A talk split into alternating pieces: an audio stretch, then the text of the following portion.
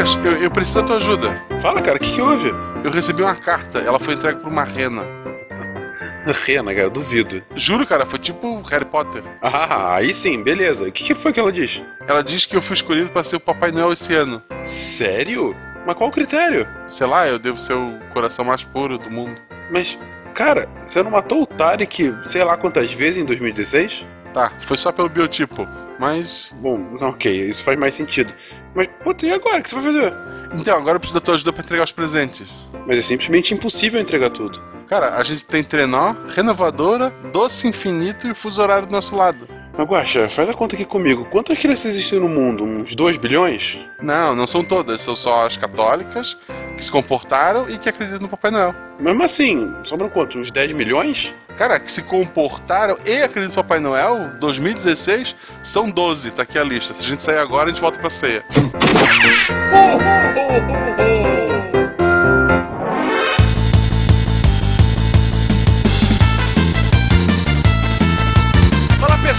Aqui é Fernando Malto Fencas, diretamente de São Paulo e no dia de hoje, bom, próximo de hoje, comemoraremos o nascimento de um homem que sem dúvida mudou a história da humanidade, Isaac Newton. Safado. É, eu, eu ia usar essa, mas eu pensei, É? alguém vai falar. É, eu também. Alguém já usou isso, acho que alguns anos atrás, tá? Só é a pra- vantagem de ser o primeiro e de ter usado alguns anos atrás, ninguém vai lembrar, então deixa. Eu lembrei. Isso é exatamente o que um golpista diria. Queridos ouvintes, aqui é o Tarek Fernandes de Anápolis e acabou o papel. Não faz mal. Não faz mal, limpa com o jornal. Tá merda.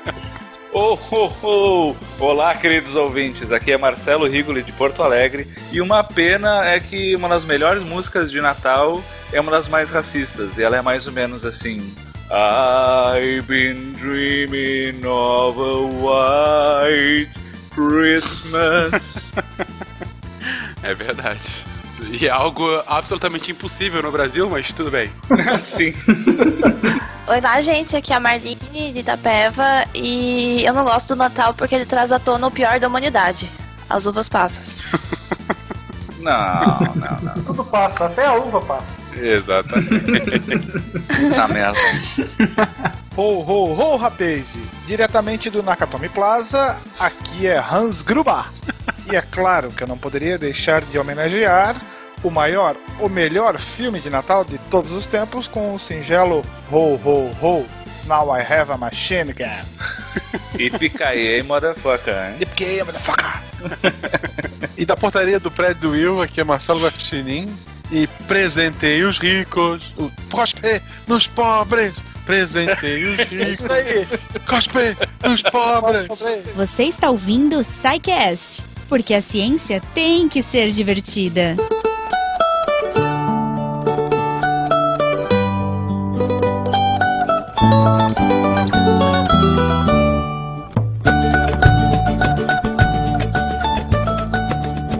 Bem-vindos a mais uma sessão de recadilhos do SciCast. Eu sou o Fencas. Eu sou o Pena. E eu sou o Werther, Deus do Wi-Fi. Ai, Deus do Wi-Fi. Deus do Wi-Fi. Tá chegando a época, né, cara? Tá chegando a Tá época. chegando a época. Ué, aceita oferendas e tudo. Você também nasceu no dia 25, Werther? Todos os deuses nascem juntos? Você sabe que isso é uma cópia, né? Ah, entendi. boa. Falaremos sobre isso nesse episódio. Gente, vocês estão percebendo que a gominha é tão importante, mas tão importante que quando ela não tá aqui com vocês, eu chamei dois galalaus para substituí-la. dois steps, né? Eu não sei o que, que eu tô fazendo aqui, mas eu tô. Vambora. Eu não sei o que, que vai dar isso. Galalaus, essa eu não conhecia. Essa aí, seja lá o que for Galalaus, beleza. Então tá ótimo. Galalau é uma coisa boa? Galalau é, é, é o mão grandão, é outra forma de falar o mão grandão. Tá bom, tudo bem. Eu Tá aceito bom. como elogio, então. Beleza, então. Gente, recadinho bem rápido.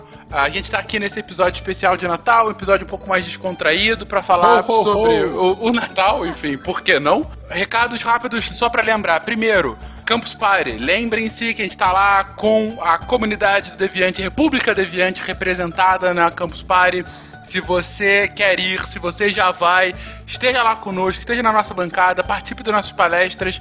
No link desse post tá além da, da bancada da República Deviante, todos os links das 15 palestras que a gente tá fazendo na campus. Se inscreva lá pra gente ter mais chance. Desculpa, se você for, mas se você não for, também se inscreva, tá, gente? Por É favor. isso. Se você gosta da gente, acha que é importante a gente estar com essa presença forte lá, dando palestras incríveis, que a gente pode gravar e mandar pra você na sua casa, se você não for, você vota também, você se inscreve lá, dá o seu participar, não é isso? É, exatamente, exatamente. Vamos fazer uma pressãozinha para que a gente esteja em peso lá na campus. Literalmente em peso. Literalmente em peso. Além disso, lembrar para que você entre em contato conosco contato arroba scicast.com.br ou comenta aqui nesse episódio. E acho que tá bom. Não vou fazer mais muitos comentários aqui não. Vamos já Não, eu vou, eu quero fazer, eu quero fazer um rapidinho. A gente, Então vai, tá ter, bom. a gente vai ter a República Deviante e é, nos bastidores aqui a gente conversando bastante, só fazendo um jabá pro SciCast pessoal e pro meu hobby. Eu vou levar uma estação de rádio e a gente vai poder falar com o mundo inteiro via as ondas de rádio. Boa, Olha só. É, eu tô com isso na cabeça desde o da, da, da Campus Party do ano passado, quando eu conheci o Pena, e a gente ficou conversando bastante sobre amadorismo. Eu vou ser Esse o primeiro ano- nessa fila aí. Pode então, pôr meu esse nome. ano, esse ano eu vou levar um equipamento portátil, vocês vão ver como é que é uma operação de emergência, uma operação de campo, um field day, lá no, no balcão do Deviante. Vamos Excelente. falar bastante. Essa conversa com o Pena foi a lendária conversa em que ele levou o caderninho. Não, a lendária conversa foi à noite, na verdade. É, não foi no exato, mesmo exato. dia. Essa lendária É. conversa que está mal explicada. A Ok. conversa com Não pessoas desinteressantes. Entendi. Foi, foi. Olha, são diferentes pessoas falando a mesma coisa. Ah, Então você, também é, velho? É, não, Esse o você não time? tem como negar. Sidecast contra o Pena, é isso? Esse tribunal tá assim agora? Não, eu não posso fazer nada, né? Se você acha a conversa desinteressada, já leva o bloquinho pra se distrair. Enfim, acabemos com essa discussão aqui agora, então vamos logo pro episódio. Aqui geralmente é quando a Goma faz alguma piada sem graça. Piada não, sem mas graça a gente só faz piada engraçada. Aqui não Ah, tem piada sem é, graça. Não, né? Piada sem graça é com Rip Silmari e Gominha. A gente só faz piada no contexto, piada legal. Exatamente. A gente não consegue, a gente tenta fazer piada sem graça, não é, velho? A gente nunca conseguiu, Não. cara. Não, eu, Tô sou, eu sou muito engraçado. Então Exato. fica aí essa engraçadice tão grande de Pena e Berta. Gente, vamos pro episódio. Tchau. Vamos! Tchau, galera.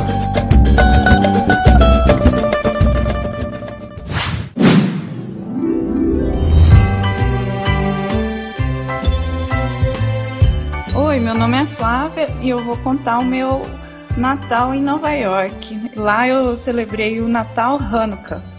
Natal cristão com Hanukkah judaico. Lá a gente teve a celebração de acender as velas dos oito dias do Hanukkah. O engraçado foi metade da família comendo tender e a outra parte no pãozinho com maçã e mel. E eu, como podia flutuar entre os dois lados, né? Me esbaldei. Depois abrimos presentes e jogamos os Droodles. Esse espírito de harmonia é o que desejo a todos. Um feliz Natal Hanukkah para todos nós.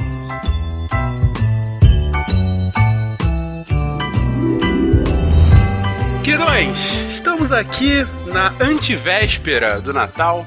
Esta data tão celebrada no mundo ocidental, essa data de tantos significados. E a gente resolveu, por que não falar sobre o Natal? Porque o Natal não só tem uma origem histórica bem interessante, né? é, de apropriação cultural de várias coisas, como tem um simbolismo extremamente presente na nossa vida que a gente nem percebe. Desde o vermelho do Papai Noel da Coca-Cola até é, a troca de presentes, passando pelo Isaac Newton. A gente, na época de Natal, é uma época de descanso, de confraternização, enfim. É, e aí eu pergunto pra vocês, pra começar esse cast um pouco diferente, num espírito um pouco mais livre. Vocês gostam do Natal, gente? Não. Eu, eu já fui Papai Noel. Ok. ok. Na escola daqui de Gaspar, que eu comecei a trabalhar, ali perto da residência do Spengler, tinha as crianças do primário ganhar presente, precisava de alguém pra se vestir de Papai Noel, e eu fui escolhido. Aí tinha toda a roupa e tal, era quente pra caramba aquilo, e não sei se devo me orgulhar, mas a fantasia tinha um travesseiro que era pra fingir de barriga. Eu não precisei. Parabéns.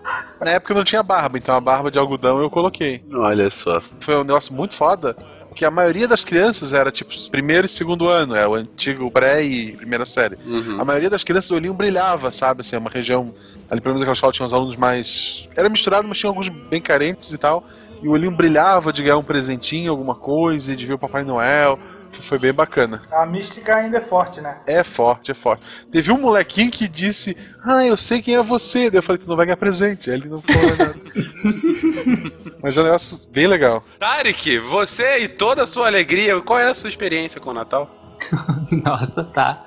É, falar a verdade, assim, quando eu era adolescente, eu odiava Natal, né? Sempre foi um saco feriado e, e tinha parente em casa e isso é um saco. E aí tinha que fazer. Cara, Natal ele é tenso porque é um dos feriados em que junta várias convenções sociais. E aí, quando você é adolescente louco, acha que é subversível, né? Aí você é totalmente contra essas convenções sociais. Até que sou contra muitas hoje em dia, mas ok. Então o Natal é um, é um horrível. Só que já no final da adolescência eu era. eu era coroinha, né? Então eu tinha que.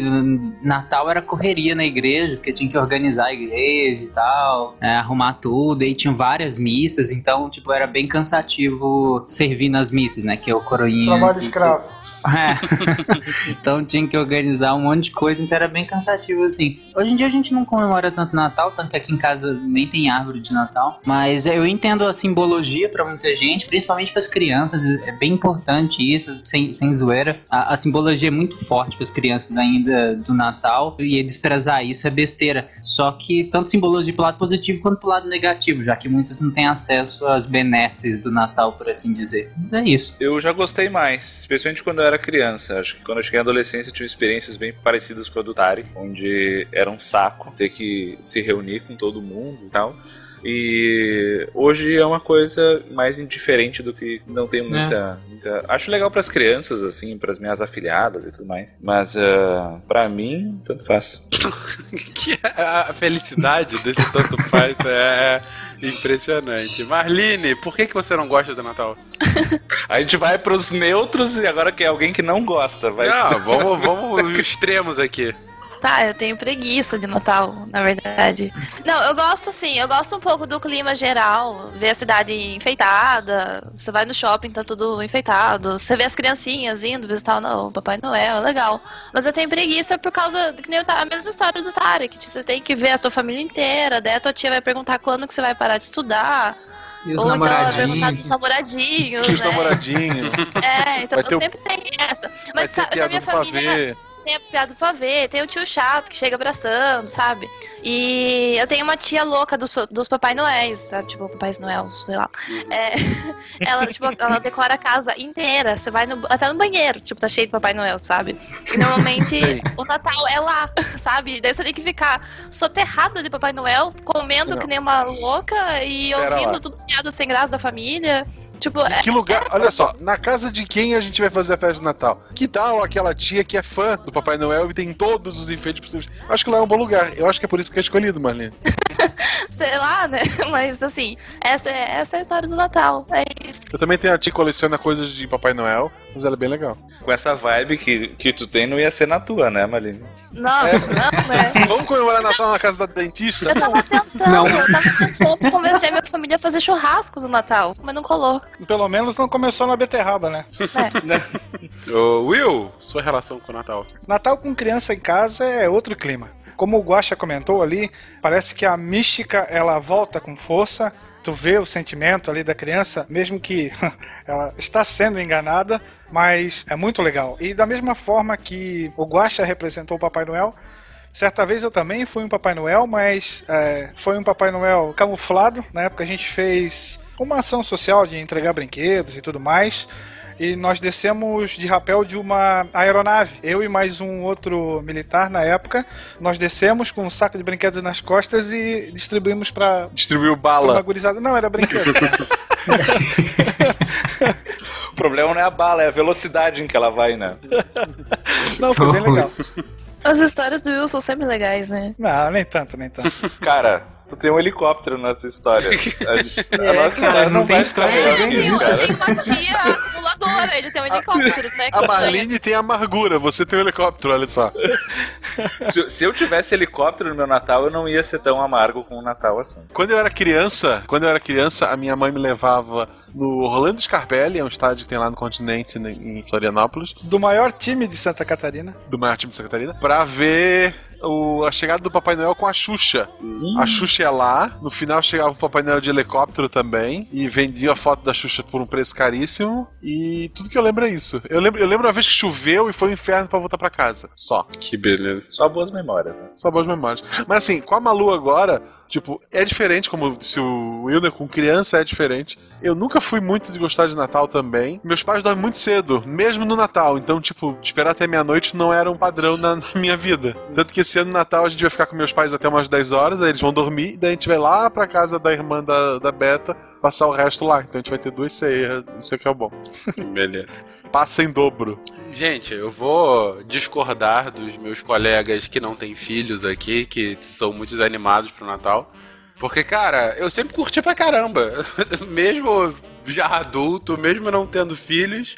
Cara, é, é um dia muito gostoso. Ficar com a família e, sei lá, ainda mais agora que eu moro longe da minha família e aí eu volto pra vê-los e passar uma noite agradável com eles. Sei lá, eu sempre achei o espírito do Natal muito legal. Quando criança, de questão dos brinquedos e, enfim, ficar brincando lá. E mais já adulto, de, de estar com eles, de, de, sabe, comemorar com eles uma data que é uma data de confraternização. Não sei, talvez seja uma questão mais familiar ou, enfim, cultural aqui nossa, nesse pequeno locus. Mas, pra mim, Natal sempre foi um feriado de fato de, de confraternização. De você, por um lado, estar obrigado de estar com a sua família, mas é um, isso é legal. Isso é legal porque dificilmente você vai ter. Reunião, uma reunião social, né? É, uma reunião social anual que você tem marcado, exatamente. Eu, eu acho isso legal. E é justamente isso. Muitas vezes famílias que moram em locais distantes Sim. utilizam essa data para um reencontro, para um Isso, encontro, né? Exatamente. A minha família também é muito apegada. Até pouco tempo atrás eu nu- nunca tinha passado nenhum Réveillon longe da família, sabe? É assim, de ficar a semana toda, essa semana de final do ano. Mas enfim, também a gente tá entrando em peculiaridades pessoais que o nosso querido ouvinte não quer saber. Ho, ho, ho! Merry Christmas!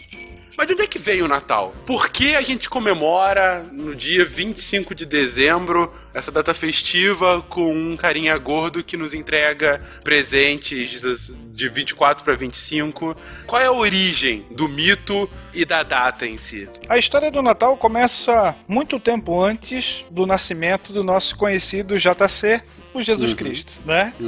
Na verdade, ela é tão antiga quanto a própria civilização e ela tem um motivo até bem prático, que seria celebrar o solstício de inverno ou a noite mais longa do ano no hemisfério norte, que acontece justamente no final de dezembro. Então, dessa madrugada em diante, o sol fica cada vez mais tempo no céu até o auge do verão. Então é o ponto de virada ali, vamos fazer um negócio poético, é o ponto de virada das trevas para a luz ou o renascimento do sol. Né? E aí a gente tem que lembrar que nós estamos falando num tempo que um homem deixava de ser um, um caçador errático, começava a dominar a agricultura. A volta dos dias mais longos significa, muito provavelmente, a certeza de uma boa colheita no ano seguinte.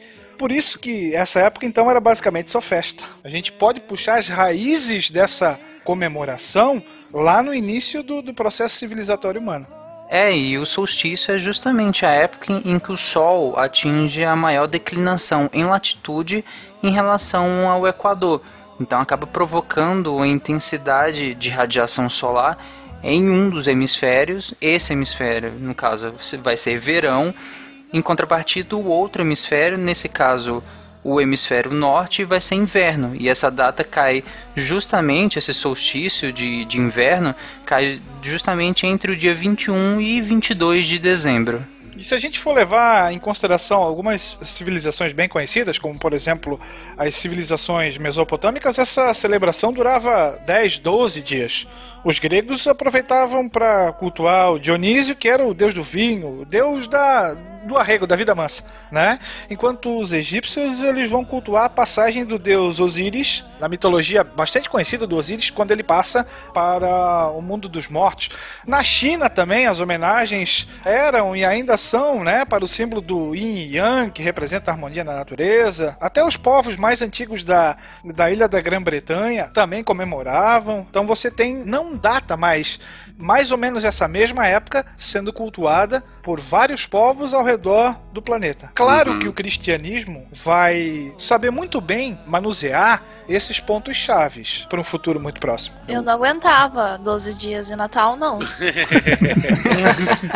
É, o que é natural é que a gente já viu isso, em especial no cast de Jesus histórico, mas também em alguns casts já de Idade Média, como que o cristianismo, assim como outras religiões antes e outras depois, vai se apropriar de datas de outras religiões, no caso do cristianismo, das religiões ditas pagãs, como uma, uma apropriação cultural de fato, né? Para que o hábito começasse a ser visto de forma mais naturalizada, ah, mas agora com a explicação dessa nova religião, né? Você sacraliza aquele momento, né? Exatamente. É, porque é mais fácil tu convencer as pessoas que aquela festa é por um outro motivo do que convencê-las a parar de fazer festa. Isso, exatamente. Exatamente. O que prova isso é o, o Festivus, né? Que a gente vê no Seinfeld. Que ao invés de fazer Natal, o pai do George fez uma outra data em cima do Natal pra não ter que pagar nada.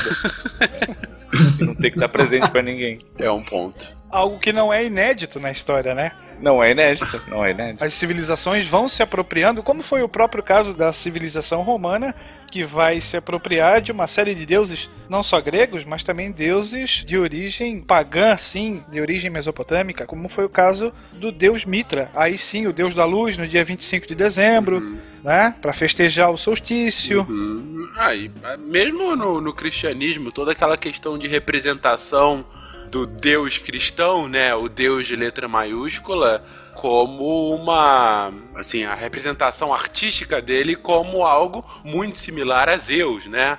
Até pela, Sim. pela imponência, pela liderança, né? Enfim. Então, assim, isso a gente já comentou em outros episódios, mas é bom a gente citar que tem a, o Natal, não é o Natal por nada, né? É, até porque não tem na Bíblia, né? Referências ao Natal. Ah, essa festa nesse sentido, como é feito hoje, ou como era feito na Roma antiga também, não tem. Não tem renas voadoras? Não, cara, te falar que não tem.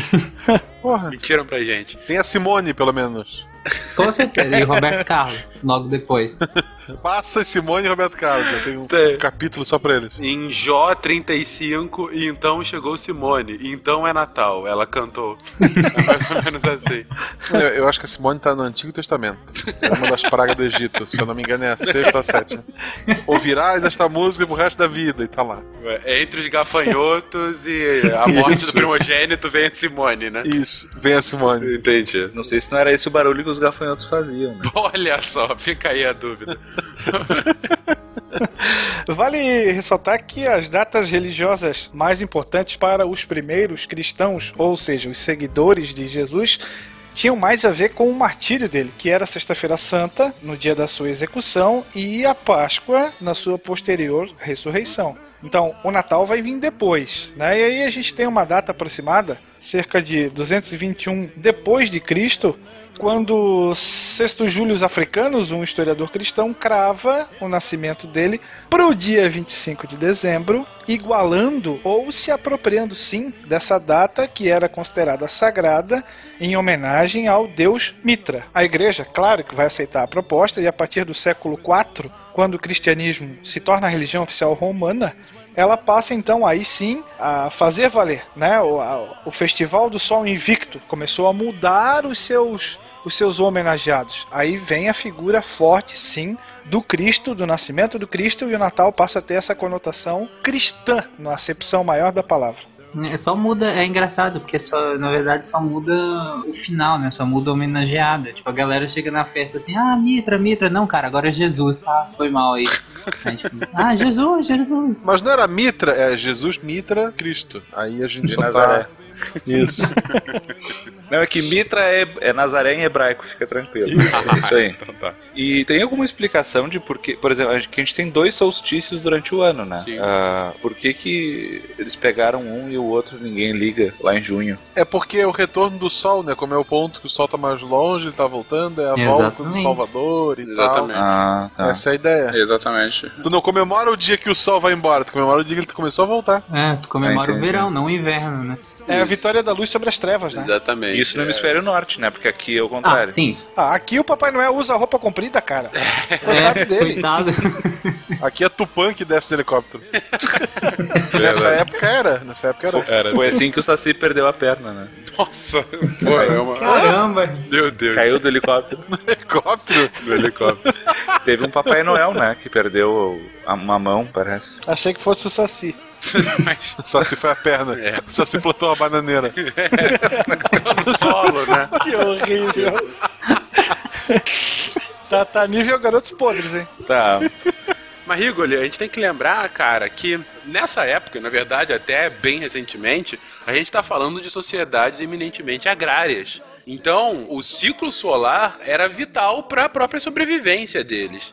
O louvor de que o ciclo estava se encerrando, o ciclo das trevas, né, enfim, do inverno, estava começando a se encerrar e começaria agora um novo ciclo de verão e daí de plantio, de abundância. Você faria a festa num misto de vamos comemorar porque está começando e vamos festejar para que comece. Também tem essa questão do, do festejo como uma, assim, eu vou aqui pagar os meus tributos para que continue acontecendo. É, são sociedades ainda em que o culto à natureza é a norma. Não algo, sabe, que hoje a gente quase desdenha, né? Sim. Aqui em Porto Alegre teve uma festa celta em julho. Pra comemorar isso aí, porque aqui é o contrário, né? Pra você ficar pensando. Faz sentido do ponto de vista das estações, não muito do ponto de vista cronológico. Olá a todos do SciCast, meu nome é Thales Menato e minha esposa ela é americana e ano passado eu tive a oportunidade de passar o Natal com a família dela na Flórida e foi bem interessante porque foi a primeira vez que eu fui atrás de comprar um pinheiro. Então nós com os pais dela fomos em várias lojas e eles realmente ficavam escolhendo e analisando para ver qual que era o melhor pinheiro que não estava torto com as, a folhagem bonita para poder decorar e tal. Isso foi foi bem diferente, até mesmo a questão da estrutura, onde coloca o pinheiro com uma água e uma espécie de nutriente que você põe na base para o pinheiro continuar vivo.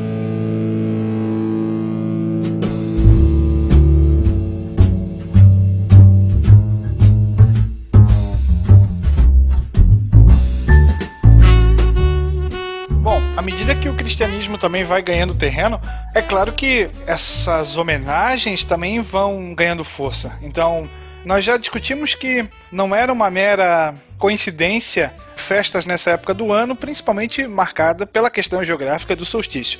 Então você tem a difusão do cristianismo e ele vai sim utilizando da sua maniabilidade, vai se apegando às festas e vai aos poucos implementando o culto em homenagem ao nascimento de Cristo. Então você vai sim se apropriando, claro, daquela festividade, dando um toque sagrado, sacralizando aquelas festas e aos poucos isso eh, acaba sendo difundido também. Né? Nós vamos ter ali durante o início da Idade Média, quando os povos chamados bárbaros dominam a Europa, e logo após nós vamos ter vários povos desses convertidos para o cristianismo, o espalhar dessas ideias. Por isso que vai ganhar tanta força também no mundo ocidental. Ou seja, é, mais uma vez que a gente tinha falado, não era uma festa de apenas um povo, né? Era uma tradição comum o comemorar a data do solstício. Só que daí vem a apropriação cultural e aí vai ganhando força, vai ganhando eco, né? Vai reverberando cada vez mais.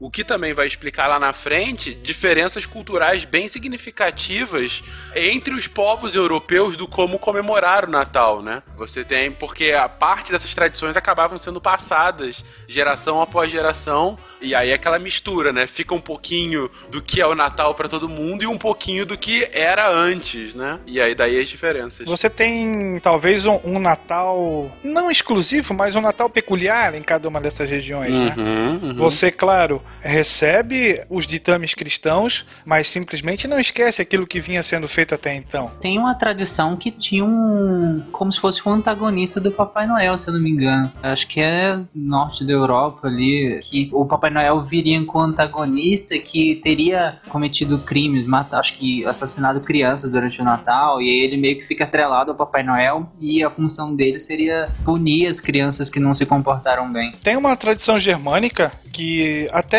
voltou a ser falada aqui na nossa região, que é o tal do Papai Noel do Mato. Em alemão é aquele Pensnickel que seria um Papai Noel que vive nas florestas e que ele viria a repreender e prender as crianças que não foram obedientes durante o ano. Então ele tem uma vestimenta bastante bizarra, assim. Sai o vermelho coca-coliano, entra o marrom da mata, usa umas máscaras feias. Eu até levei o meu filho de seis anos aqui, que teve até numa cidade aqui próxima que tem um evento parecido com esse. No, no começo ele ficou horrorizado, mas depois ele já estava enturmado, né? Aí, claro, que aqui eles transformam aquela figura feiosa numa figura feiosa que distribui balas, distribui presentes e tudo Uhum, mais. uhum. Mas é uma tradição bem interessante e bem diferente. Esse Papai Noel parece aquele personagem do Senhor dos Anéis, que é Barbárvore, uma coisa assim. Barra, barra.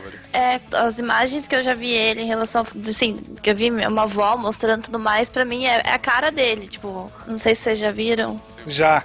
Tem um que parece. O, a máscara utilizada parece aquelas máscaras africanas tribais, assim também. É um negócio bem assustador, principalmente para quem tá acostumado com aquela ideia do, do velhinho barrigudo, toca vermelha e tudo mais. É O algo Papai Noel é bem. simpático, né? Esse daí É, não- é algo bem contraditório. Chama bem a atenção da criançada. Mas isso é interessante porque se, se a gente pega a estrutura, por assim dizer, monoteísta moderna, é justamente da dualidade, né? Você não convence só com o bem ou você não não agrega só com o bem, mas com o mal também, principalmente com o embate do bem contra o mal. Então acho que foi interessante a criação desse outro justamente para compor essa dualidade de ter um bonzinho e um mal que vai te punir caso você faça as coisas É, erradas. o, o, o mal europeu é aquele é Krampus, Krampus, que é o malvado. É, eu acho que é isso aí mesmo que eu falei. É, é, Krampus. Tem uma tradição na República Tcheca que leva o que o Tarek falou bem ao extremo, né? Que na, na região dos Balcãs como todo, mas em específico na República Tcheca, a tradição é que você tem o, o St. Né? O São Nicolau, o nosso Papai Noel, que é uma tradição que tem lá já também há algum tempo. Mas antes disso, você tinha a tradição de que andava acompanhado do São Nicolau o Andel e o Sert. O Andel é um anjo e o Sert é o demônio. E eles vão até a casa das crianças perguntarem se elas se comportaram bem. Se elas se comportaram bem, o anjo entrega um presente pra ela. Se elas não se comportaram bem, o demônio coloca elas num saco e leva elas embora. Caramba, O velho do saco, modo ha- God Mode, talvez. Exatamente, modo hardcore e com, as- com os pais sorrindo, né? Do tipo, isso, vamos ver se vocês se comportaram bem ou não. Inclusive, tem alguns vídeos na internet que estavam circulando há pouco tempo, justamente mostrando como as crianças lá são aterrorizadas com isso. Posso bem imaginar o porquê, né? É Aqui no máximo pergunta- fica sem presente, né? né? É, eu acho que tem muito essa questão que essas lendas europeias, elas têm uma função que a gente chama de cautionary tale, né? Eles contam uma história de alguém que passa por uma coisa e ele ou é punido ou é recompensado. Então, serve pra criar uma imagística de que, olha, se pisar na bola, vai ser punido. Olha só o que tá te esperando. É, e os contos antigamente, né, vi de Irmãos Green, não eram nada leves, assim, né? Ah, Era- isso. Você vai ser Não, estripado, cara, você vai ser estupro, cozido. Tinha mutilações, tinha... né? Então, assim, eu acho que vai um pouco nessa linha, assim, de que se você fizer o bem, você vai ser recompensado, e se você fizer o mal, você vai ser punido, né? É, inclusive, uma, uma tradição que a gente não importou, mas, por exemplo, existe nos próprios Estados Unidos, é a questão do carvão para as crianças que não se comportaram bem, né? Que vem justamente de, não tem um demônio que vai te levar num saco, mas se você não se comporta bem, você tá numa lista de crianças mais, em vez de ganhar um presente, você ganha carvão. Ou seja, algo que para uma criança é extremamente irrelevante. Ou pior, é, é- fica aquela expectativa e não ganha nada, né? Mas um ponto a, a se perguntar aqui, gente, de onde é que vem essa tradição de se dar presentes no dia do Natal? O capitalismo. Bom, ela vem do capitalismo ou ela é interior a ele? 200 reais a boneca que fala, vocês não sabem o que isso significa. A questão da, da troca de presentes vem muito até mesmo da história original daquele cara que nós conhecemos como Papai Noel. Então, a história mais ou menos é contada dessa forma. Isso no século IV, numa cidade chamada Mira, aonde hoje fica a Turquia. Três moças dessa cidade, cidade de Mira, estavam na pior. O pai delas não tinha sequer um rato para puxar pelo rabo e as garotas só tinham uma saída para sair da miséria, que seria muito provavelmente enveredar para o ramo da prostituição. Foi então que numa noite de inverno, um homem misterioso jogou um saquinho cheio de ouro pela janela. Alguns falam que foi por uma chaminé e sumiu. Na noite seguinte jogou um outro saquinho e depois mais outro, um para cada moça. E aí essas meninas usaram o ouro desse recebido como dotes de casamento, até porque na época não dava para arranjar um bom marido sem pagar por isso. E viveram felizes para sempre, sem um fantasma de entrar para a vida, o que nós poderíamos dizer, profissional. Tudo graças aos sujeitos do saquinho. Bom, quem era esse cidadão? Papai Noel? Na verdade, era um homem de carne e osso conhecido como Nicolau de Mira, o bispo da cidade. Não existem registros efetivamente históricos sobre a vida dele, mas nós encontramos uma série de lendas que falam sobre ele. Uma delas diz que ele seria um homem bastante rico que passou a vida dando presentes para os pobres, né? Outras dizem que seria alvo de um milagre e um século depois da morte dele, ele foi, claro, canonizado e virou o São Nicolau. Então ele seria um santo basicamente bombril, mil e uma utilidades. ele passa a ser o padroeiro das crianças, dos mercadores, dos marinheiros, que acabaram espalhando essas ideias de um cara bonzinho por todos os cantos do mundo. Nós temos que lembrar que na Rússia e na Grécia, São Nicolau virou o santo número um. Seria o que seria. Bom, seria o que seria é triste, né? Mas o São Nicolau russo seria a Nossa Senhora Aparecida brasileira. Né? Padroeiro? Isso, o que tem o maior apelo é, junto à população. E é claro que essa história vai se fundir com as tradições do Natal e ele vai passar a ser o presenteador oficial dessa data. O padroeiro da Rússia é Papai Noel. Isso aí, da Grécia também. Não faz sentido. Você vê só que tudo era um golpe da Coca-Cola. Pelo menos ele é vermelho, né, cara? Exato. Ah, boa. Ah, pô, fechou. Fechou.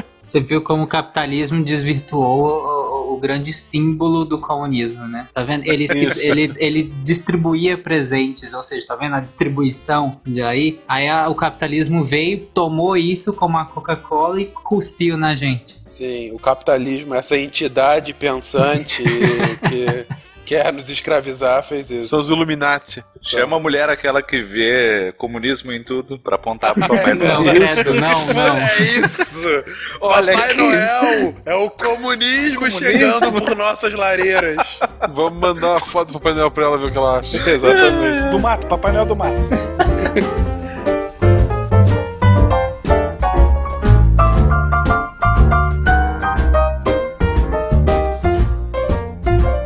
aí pessoal, aqui quem fala é o Felipe de Taiwan. E enquanto tá todo mundo no Brasil se preparando pro Natal, eu tô aqui me preparando para mais um fim de semana comum. É que aqui em Taiwan o Natal não é uma grande festa como é no Ocidente. O máximo que acontece é da gente sair, trocar presentes, ir pra um bar, tomar uma cerveja, mas é, nada muito fora do normal. Bom, Feliz Natal para todo mundo, Feliz Ano Novo e um abraço.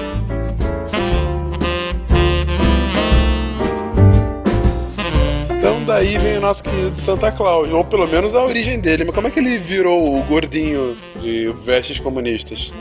Uva passa, panetone, Coca-Cola. Coca-Cola. Coca-Cola. E o urso da Coca-Cola? Por que, que tem o urso no Natal? Antes era Papai Noel o símbolo. Eles tiraram o Papai Noel e botaram o urso polar pra ficar mais ecumênico.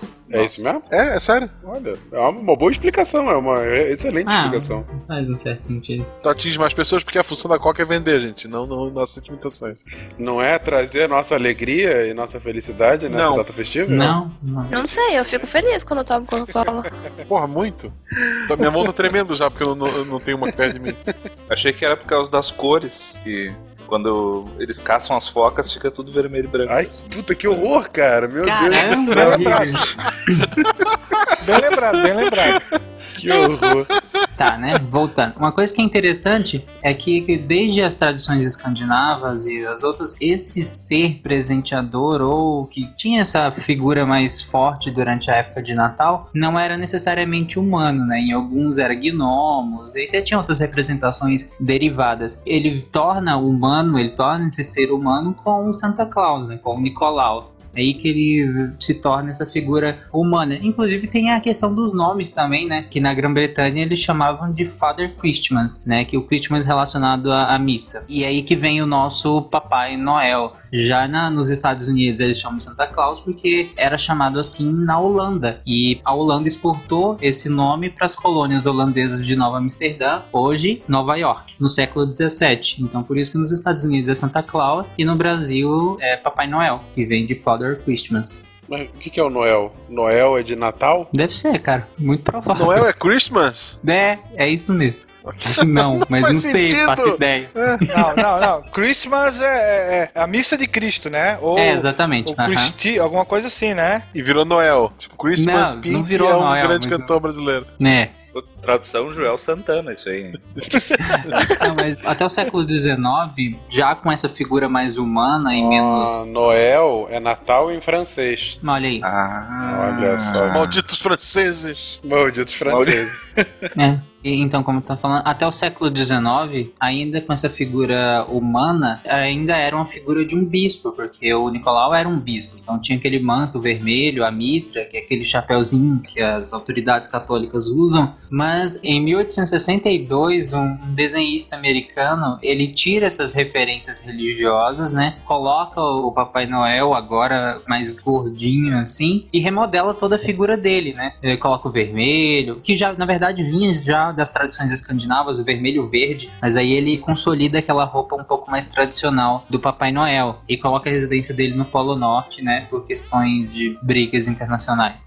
Isso eu tinha ouvido falar. Que ele era verde, mas que ele era todo verde. Verde e branco. Procede isso? Vocês... Sim, é porque das tradições escandinavas o verde era muito presente, porque, por exemplo, os duendes eram verdinhos, né? A roupa. Então Sim. ele ainda tinha essa tradição, e aí a partir desse desenhista ele forma essa figura que é mais hoje vermelhinho, gordinho e tal, barbudo. Só que essa figura ela se torna mundialmente conhecida e hegemônica mesmo na cultura pop e tal a partir de 1931 com anúncios da Coca-Cola. A Coca-Cola pega essa figura do Papai Noel para uma campanha e aí essa figura se torna a cara do Natal de vez, assim. As cores se tornam a cara do Natal também. A cor vermelha e o Papai Noel tomando Coca-Cola. Desculpa, Tarek, mas eu acabei não passando nisso quando você falou, mas a residência dele é no Polo Norte por conta de briga internacional? Não, não. é, Na visão do, do Thomas Nash, que é o, é o desenhista americano, seria essa o motivo da residência dele no Polo Norte. Tipo, tirar a nacionalidade dele. Tirar a nacionalidade para que ninguém tomasse pra si isso, né? Porque, ah, imagina, eu não sei como a Coca-Cola não colocou ele americano. Se fosse escrito hoje, ele estaria numa base, tipo, no espaço. É, na ISS, né? Tipo Ele isso. pega seu trenó puxado por renas Venusianas. venusianas, é verdade. Tá ótimo. Ho, ho, ho! Merry Christmas! Tem outra história interessante que também é bem conhecida, que depois vai dar origem a um personagem também bem conhecido da Disney, chamado Tio Patinhas, que tem a ver com o Natal. Tio Patinhas foi uma, uma cópia ou uma paródia de um conto do Charles Dickens, do inglês, né, do britânico Charles Dickens, chamado Um Conto de Natal, que é aquela história que a maioria já ouviu falar Clássica. do tio Scrooge, Uhum. que é aquele avarento que passa o Natal sozinho e que é mais é que os pobres se explodam. Meu, agora eu lembrei daquele personagem do, do Chico Anísio, eu quero mais é que pobre se exploda. Justo Veríssimo, acho que era o nome. Isso. E aí ele, ele é avarento e ele quer só pra si. Só que aí, numa época de Natal, ele recebe a visita de três espíritos que justamente representam o Natal e que ensinam pra ele que essa data é pra esquecer as diferenças, abrir o coração, compartilhar riquezas, e aquele pão duro, Sovina, se torna um homem generoso. É. Né? E aí a gente tem que lembrar, essa história foi escrita ali da metade para o fim do século XIX, numa Londres, auge da Revolução Industrial, um empobrecimento da população muito grande, uma população que está crescendo muito. Então o Dickens meio que dá uma carregada nas tintas aí para evocar o Natal como um momento de redenção, talvez, e um momento dos mais ricos olharem para sua própria sociedade e, sei lá, destacarem, doarem um pouquinho de si, ou não serem o tio Patinhas da história, e ter o seu coração tocado, ainda que de forma apenas literária, em relação a essa situação. né? A fraternidade em meio à competição industrial, o capitalismo feroz. Eu, eu acho que todo mundo já viu essa história contada de alguma forma, mas é aquela, como o Will falou, dos três fantasmas: um do Natal passado, Natal presente, Natal futuro. Isso. O Natal passado mostra a infância do avarento, o presente mostra os funcionários dele, se eu não me engano, como as pessoas no entorno dele estão passando aquele Natal, assim, na situação de miséria Na e pior, tal. né? É. E o futuro, que seria o enterro dele e as pessoas. Ninguém se importando com a morte dele. É uma mensagem muito bacana, assim. Tanto é que o nome original do tio Patinhas é Uncle Scrooge, né? Que é o mesmo sobrenome do personagem do conto de Natal do Charles Dickens. Olha só. É, mas aí depois passou o Natal ele voltou a ser avarento, né? A gente acompanhando o desenho. Sim. Ele voltou a nadar no seu cofre. Na, na sua Ah. caixa forte, Caixa né? forte, exatamente. Aquilo, aquilo, na verdade, é uma tentativa de suicídio velada, né? Porque qualquer um morreria se atirando. Mergulhar em moeda, né? Sim. É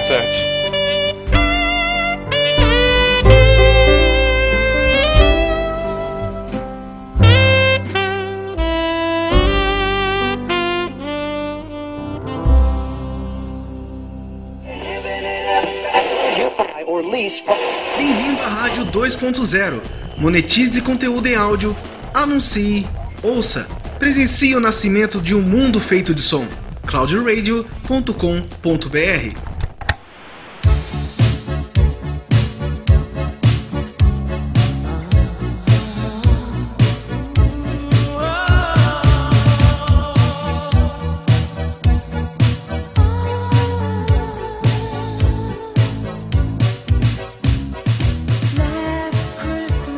início do episódio, quando eu perguntei o significado do Natal pra vocês, se vocês curtiam ou não, bom, metade falou que sim, metade falou que não e tal.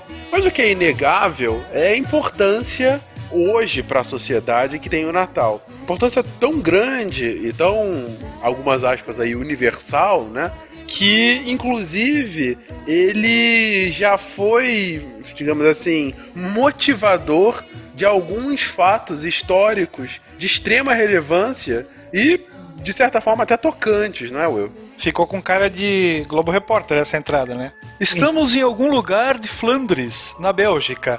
24 de dezembro de 1914. Bom, é uma história verdadeira que boa parte, eu acho que dos ouvintes já conhecem, que foi a chamada Trégua de Natal, ocorrida na Primeira Guerra Mundial. Muitas vezes esse capítulo peculiar da Primeira Guerra é esquecido providencialmente, porque guerra não combina com Natal. Pelo menos as duas. Você lendo os dois termos na tua frente, eles são diametralmente opostos. Né? Mas em 24 de dezembro de, de 1914, nós tivemos sim confraternizações entre soldados inimigos no Natal daquele ano. Ao longo de toda a frente ocidental, que se estendia basicamente ali do norte até os Alpes Suíços, cruzando a França, os soldados cessaram fogo e deixaram por alguns dias as diferenças sociais para trás. Veja bem, a gente está falando de uma época em que a paz sequer era pensada nos gabinetes dos, dos altos comandos militares. É, e nós temos relatos é, jornalísticos e históricos dessa época,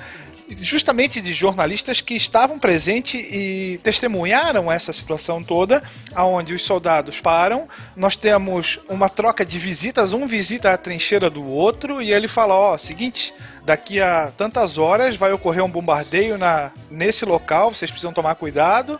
E depois nós temos uma troca de informação em relação ao outro lado, ó, a nossa artilharia vai bombardear a posição XYZ em tal em tal horário.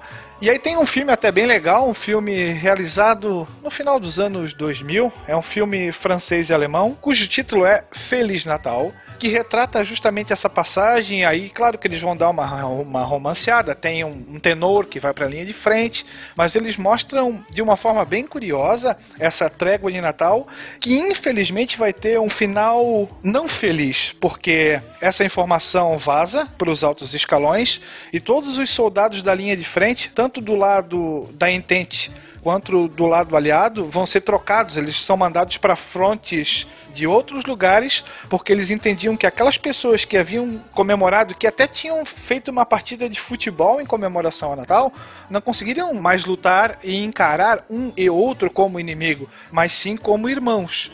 E o final do filme, infelizmente, é bem triste. Mas eu recomendo, é um filme bem legal. Na, no país da Catalunha, tradicionalmente o presépio tem uma peculiaridade que aqui no Brasil eu, eu não conhecia particularmente até um casal de amigos ter voltado de lá. Que são os Kaganers, olha só. E é exatamente isso que vocês estão pensando. Eles são figuras representativas de pessoas que estão naquela posição, né? De, vamos dizer assim, de movimentos peristálticos aí que vão colocar aquelas, o bolo fecal para fora, né? ou seja, cagando. Então, eles normalmente são utilizados no presépio. Hoje em dia, é, ele é feito com diversas figuras. Tem do Papa, tem do Messi, tem... Sério? Sim, ele é feito com, com celebridades e tal. E é tradicionalmente colocado no presépio, né?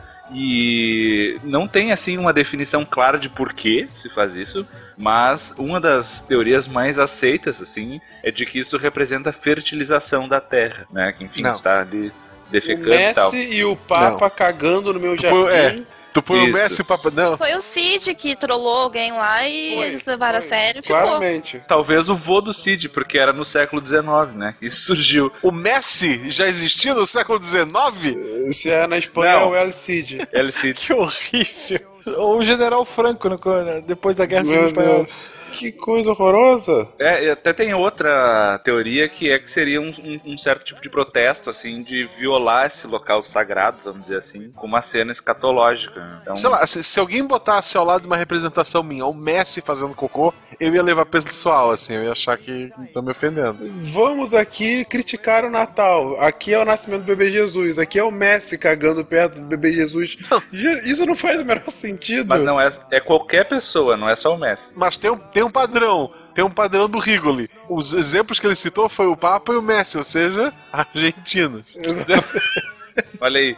É, mas tem de tudo, né? E, e nessa vibe eu vou pedir pros ouvintes aí fazerem os Psycasters caganers, por favor. Não, gente por favor, não. Colocar Por no favor. Caramba, não, cara, não, não. não, Tanta não. coisa melhor pra fazer com a gente, Rigo. Não, Meu Deus é. do céu. Olha que vai vir, hein? Não, eu tô, tô esperando já. Mas são, são tradições que fogem um pouquinho ao nosso cotidiano brasileiro. Mas uma coisa que a gente tem aqui são as árvores, né? Eu estou olhando pra minha nesse momento. Tem o Dobby e tem a menina de meu malvado favorito na minha árvore. Isso. A minha é roxa. Quis reclamar dos caganers ainda. hein? É. Cara, eu juro pra você que nem a menina do malvado favorito, nem o Dobby estão cagando na minha árvore. Só estão sentados aqui. É só E quando uma- tá olhando que não. ah, tá bom. E uma coisa é a árvore, a outra é o presépio. É, do lado do menino Jesus nascendo. Reclamem com os catalães. Eu não tenho nada que ver. né? Então, ainda a respeito do Papai Noel, ele tem um endereço físico que fica na região de Rovaniemi, na Polônia, na Finlândia, e ele recebe cerca de 600 mil cartas por ano, né? Para quem quiser escrever aí pro ano que vem, anota, o endereço é Santa Claus, Santa Claus Village, Finlândia 96930, certo? E ele também tem um e-mail que seria northpole@officialsantamail.com. Genial. Tem um costume aqui no Brasil, que na verdade tem várias crianças que escrevem e mandam cartas pro correio. Sim, sim. Ah, Pedindo demais. presentes. E tem uma iniciativa assim, é só você ir numa agência de correios e pedir por uma carta, tu pode adotar uma criança e pegar a cartinha dela e levar o presente, tipo. Tu leva pro correio e daí o pessoal do correio vai entregar para as crianças. É bem bacana. Eu já peguei essa carta algumas vezes esse ano eu perdi o prazo, mas assim, não importa a tua religião, mas Mas como a gente falou no começo, tem muita gente, principalmente carente, que não tem condições de ter o seu Papai Noel, né? E tu vai estar dando um sorriso muito grande para essas crianças se tu for lá. É coisa simples. Não precisa se preocupar, é. que o que eles pedem é coisas básicas. Tem criança que pede comida, tem criança que pede uma Sim. blusa, entendeu? É... Material escolar. Sim, lápis de cor, caderno, isso aí. Sapato pra escola. Sabonete, eu já vi sabonete. Shampoo. é, Teve uma vez tem- que eu peguei, ela pedi, a menininha pediu shampoo. Pô, é, é de cortar o coração, gente, mas É, faz isso, pessoal. Dá um significado interessante pro Natal. É, esse ano já não dá mais, mas pro ano que vem se programem. Final do, do mês de, de novembro eles já estão com as cartinhas, vão lá e façam a parte de vocês. Isso, mas não é qualquer correio, pelo menos não aqui. Tem que ver bem quais são os correios que tem. É, por exemplo, aqui em Gaspar, eles têm um acordo, alguma coisa assim, com os CDIs, né? Com a, com a creche. E tem com, com os abrigos de menores também, né? Isso, e daí com crianças em vulnerabilidade, né? Isso. Então eles, eles conversam com os professores, com as cuidadoras e tal, essas crianças fazem as cartinhas, elas já são mais ou menos conduzidas, tipo, não vai pedir nada absurdo, né? Tipo, é algo palpável ali e, cara, é bem bacana assim mesmo. Ho, ho, ho! Merry Christmas! 85% das crianças de até 4 anos acreditam que ele realmente existe. A Malu acredita, tem 3 anos e meio. O meu guri também, tem 6. Né? E aí até o, o Malta comentou sobre as chaminés. Tem um cálculo aproximado que ele teria que descer aproximadamente 3 bilhões de chaminés se ele quisesse presentear todas as famílias. Né? É muita chaminé, certo? Sim. Né? Na verdade, o cálculo, um cálculo rápido que a gente possa fazer é o seguinte: se ele entrega presente para todas as pessoas da Terra, aí a gente está falando mais ou menos de 7 bilhões de pessoas. É, contando mais ou menos com uma família de quatro pessoas, assim, em média, a gente está falando que ele deveria visitar a cada segundo 10 mil casas para que ele pudesse ir cumprir em 48 horas, ou seja, usando o fuso horário inteiro de rotação da Terra, ele teria que ir a cada segundo em 10 mil casas, entra, deixa os presentes, pega comida, pega não sei o que, volta pro trenó, tudo isso em um 10 mil avos segundos, né? O site physics.org ele fez esse cálculo né, de mais ou menos 10 mil casas por segundo e ainda nessa lógica, colocando todo o peso de fato, eles calculam o seguinte: olha, se cada pessoa recebesse uma peça de Lego, ainda assim seria mais ou menos 3 milhões de toneladas para que ele carregasse. Isso daria mais ou menos 500 mil renas para que ele pudesse levar tudo. E aí, se você for levar a quantidade de, sei lá, resistência do ar para que você consiga levar mais ou menos 3 milhões de toneladas a uma velocidade impressionante para chegar a 10 mil casas por segundo, Papai Noel, na primeira viagem, ele simplesmente queimaria no ar. Olha só como essa galera de exatas é triste. Eles fizeram toda essa conta, bastava fazer o seguinte: Rena voa? Não, pronto, vamos fechar a conta por aqui? Vamos. Eu prefiro a, a lenda. By Coca-Cola, talvez. que na verdade não é da Coca-Cola, a justiça seja feita, né? Ela ajudou a popularizar aquela imagem do rechonchudo vermelho, mas não foi uma criação diretamente dela, como muita gente acredita. O que ela fez foi, claro, da mesma forma como as religiões ou o cristianismo se usufruiu das festas pagãs, a, a Coca-Cola vai utilizar essa figura já bem conhecida numa série de anúncios que vai aí sim bombar, que vai circular principalmente durante o século XX, no antes e no pós-guerra, e aí sim, claro, vai popularizar a imagem do carinha ali felizão, vermelhinho, toquinha, né? Mas ela não teve nada a ver diretamente com a criação dessa imagem. Claro que eles vão pegar essa figura, não por acaso, porque ele tem as cores que o produto, né, que a garrafinha do produto utilizava. Claro, claro. Olá pessoal, eu me chamo Mário, sou ouvinte e patrono do SciCast já tem um bom tempo e gostaria de compartilhar um aspecto do Natal que me chamou a atenção durante meu doutorado sanduíche, quando morei numa cidadezinha no nordeste dos Estados Unidos chamada Ítaca. Só depois de passar o Natal num lugar com inverno abaixo de zero, céu nublado e neve pintando tudo de branco, que eu entendi quão reconfortante e significativo é o costume da ceia de Natal e o porquê das comidas típicas, como castanhas, frutas cristalizadas, carne assada e eggnog. Se reunir com pessoas queridas ao redor de uma mesa farta, com comidas particularmente calóricas, enquanto lá fora faz muito frio, é um hábito que até hoje pode ser apreciado, mas que em épocas passadas deve ter sido muito importante para manter as pessoas física e psicologicamente bem para suportar os meses mais duros do ano. Tanto que por lá eles inventaram o Dia de Ação de Graças, para ter uma outra data para fazer basicamente a mesma coisa. Bom Natal e fim de ano para vocês!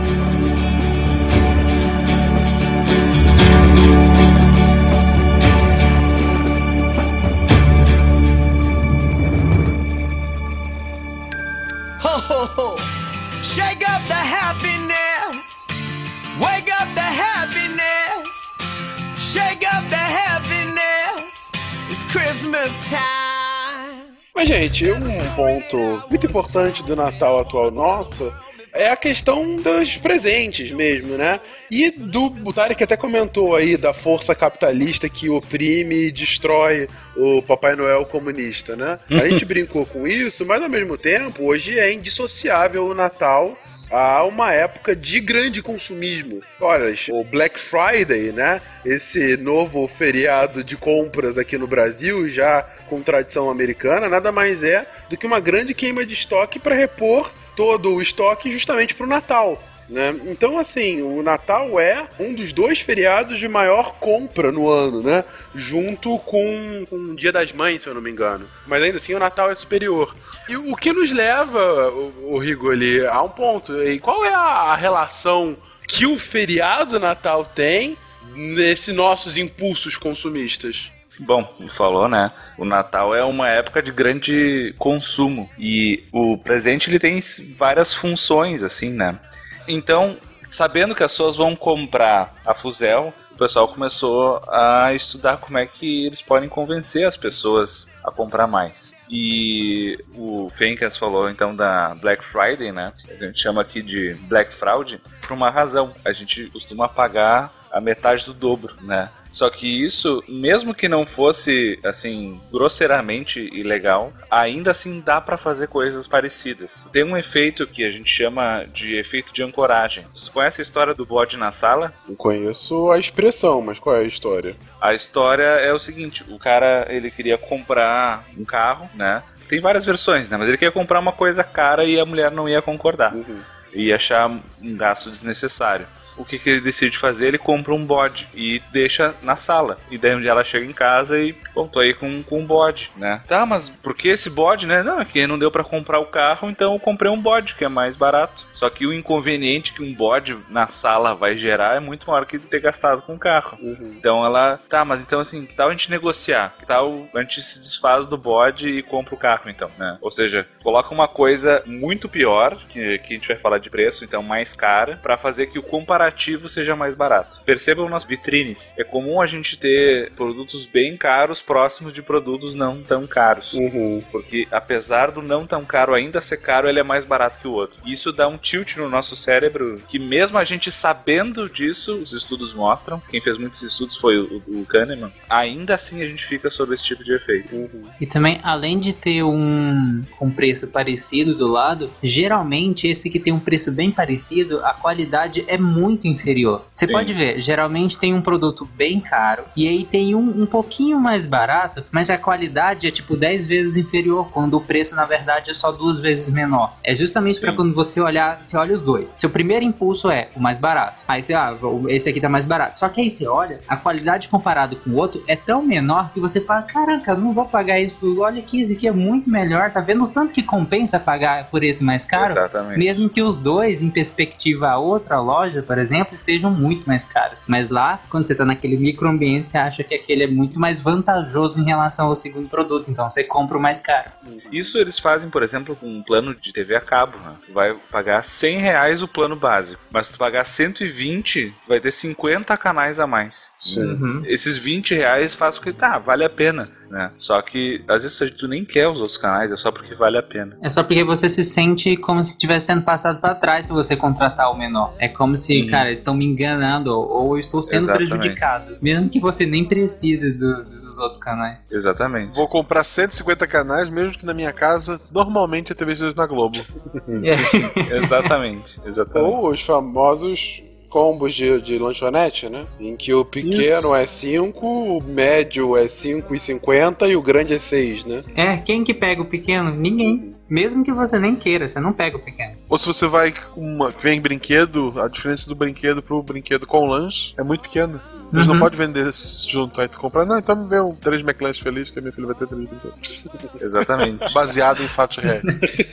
A criança vai ter três brinquedos e o Guacha vai ter três lanches. Isso. E falando em pequeno, outra sacanagem é quando vocês forem ao supermercado, reparem que tipo de produtos estão na altura da cintura ou abaixo e quais estão na altura da cintura ou acima. Normalmente, os que estão na cintura para baixo são produtos que crianças querem. Sim, em especial nas filas, nas filas de pagamento do supermercado. Sim. Isso é pra matar. Eu imagino o Guaxa indo com a, com a Malu no, no supermercado, Aqui tem uma rede de supermercados aqui bem grande aqui que chega a ser risível. A primeira prateleira de cima que fica na altura dos nossos olhos tem dois ou três produtos que são revistas de fofoca, lâminas de barbear e pilhas. Vai descendo pra baixo é só chocolate, salgadinho e refrigerante. Então, assim, quando tu vê, a caixa já passou o produto, nem viu.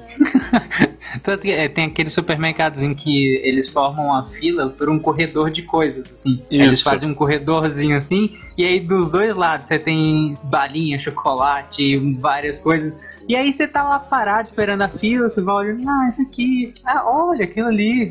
Você já cometeu o erro de ir no supermercado sem ter comido antes, né? Já foi com fome. Já é o primeiro erro. Aí você fica meia hora na fila esperando, rodeado de chocolate. É, por aqui essa experiência que a gente chama de curral de gordice. Que é pior que o corredor polonês. Isso é verdade. E outra coisa, né, teve um estudo de 2005 que comparou lojas que nessa época de Natal usam cheiros e músicas natalinas. Eles não especificam que é um cheiro natalino. Não sei se eu quero saber. Depois do que você falou dos espanhóis, eu também não quero saber o que é cheiro natalino, não. Não, não, é panetone, é cheiro de panetone. Ah, pode ser. Melhor assim, né? Melhor pensar assim, pelo menos. Bem melhor pensar assim. É, cheiro de panetone. E essas lojas que têm esses cheiros e as músicas aumenta a probabilidade dos consumidores entrarem na loja. Então, as lojas que não têm o cheiro e não têm a música, as pessoas entram menos do que as que têm. Então, a gente está implicitamente sendo manipulado a entrar nas lojas e nem percebe. Olha, não falo- querendo falar nada, mas tem mercado que tá errando, porque eu queria me matar. Eu fui no mercado hoje e tava tocando uma música de Natal. Assim, ficou tocando ela em Simone. loop. Simone. É, t- essas, essas aí, ficou em loop. Acho que eu ouvi ela umas três vezes, entendeu? Tinha umas quatro músicas e elas estavam repetindo. Cara, pior, eu fui num ambiente muito pior. Era uma loja que estava tocando a música da famosa da Simone, né? O Então é Natal. É sertanejo. Era uma Ai, dupla ai. sertaneja Nossa. cantando Então é Natal. Era uma loja de produtos masoquistas. É culpa dessa região aí do Tarek, eu imagino. E muito dessas manipulações, assim, é- eles fazem o tempo todo, né? Tem, por exemplo, a padaria dos supermercados. Normalmente ela canaliza o aroma dos pães que estão sendo assados pro resto do supermercado. Para que tu sinta fome e seja induzido a comprar pão, por exemplo. Não só isso, eles colocam a padaria no final do supermercado. Porque mesmo quem mora perto e vai no supermercado só pra comprar pão, ele tem que passar pela seção do leite, pela seção da margarina, pela seção do refrigerante, que é muito sugestivo pra quem vai comer pão. Tem uma loja de. uma rede de loja de roupa de maquiagem que tem coisas assim de beleza, é, cosméticos, em tudo geral. Ah, o caixa dela, além de ser tipo esses mercados que tem um monte de doce e no lugar tem um monte de esmalte e tudo mais, o caixa ele fica lá no fundo. Você tem que atravessar a loja Uhum. inteira, passar por toda aquela tentação de olhar todas aquelas maquiagens e produtos e tudo mais. Às vezes você quer só um uma acetona pra remover esmalte. Você tem que passar pela loja inteira e sai carregando tudo, passando o braço que nem uma louca, né? Nas estantes, mas você tem que ir até o fundo e ainda passar no, no corredorzinho da morte ali, tipo, tentando resistir, pra daí conseguir pagar. Tipo, é muito, muito assim, dificultado o pagamento, entendeu? Você tem que fazer Mas tudo isso. Porque é uma coisa muito visual, né? Tipo, é uma coisa muito visual, igual doce, é visual. Se se você ver, você vai querer. É, isso tudo, Rigoli, não acaba gerando uma ansiedade geral, porque pô, vai chegando no final de ano. Aí você tem férias, você tem criança em casa, você tem que comprar, tem que ajeitar a árvore, tem que ajeitar a festa de final de ano, tem que comprar ingredientes, tem que comprar presente pra família, tem o amigo secreto do trabalho, o amigo secreto dos amigos do futebol, da ping-pong, whatever. Cara, putz, é muita coisa. Amigo secreto do ping-pong. É, ué. Ué, muitas pessoas tem, praticam tênis de mesa, qual o problema? Não, tudo Ué, bem. você não tem amigos do ping-pong? Não, não, não estou julgando, só fiquei surpreso. Continua, Rigor. Assim, clinicamente nunca recebi esse tipo de reclamação. Mas. Olha, inédito, hein? Tan, tan, tan. É, mas uma coisa que se tem como até mito popular, que pesquisando aqui pro cast eu achei mais de um artigo e uma revisão de artigos que desbanca essa ideia, não sei se você já ouviu falar, que o número, o índice de suicídios aumenta na época de Natal. O que não é de se espantar, né? Agora levando para um Pois tom é, um pouco é mais tá. economicamente falando, não me surpreende é. que o número de suicídios durante essa época aumente. Mas aí é que tá. Tá lá pensando, tu tá lá pensando, faço ou não faço, aí começa, então é Natal. em sertanejo. Em sertanejo. sertaneja, né? Que é pra ter certeza.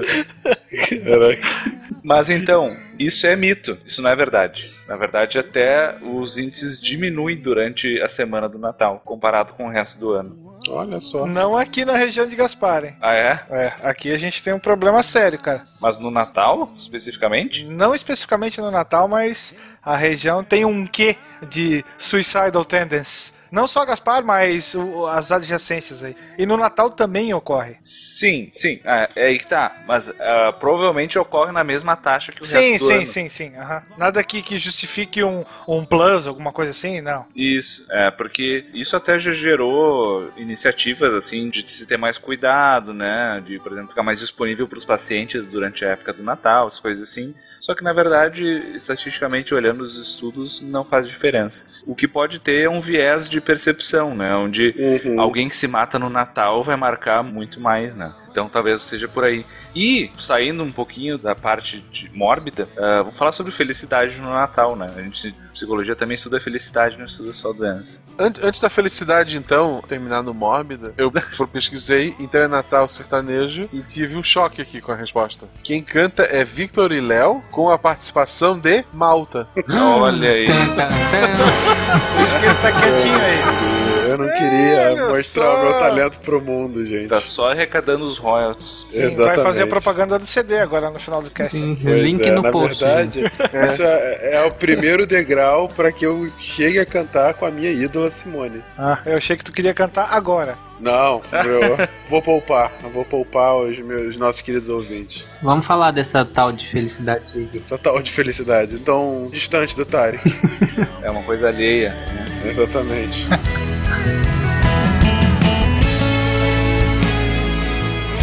Oi, gente, aqui é a Nanaka.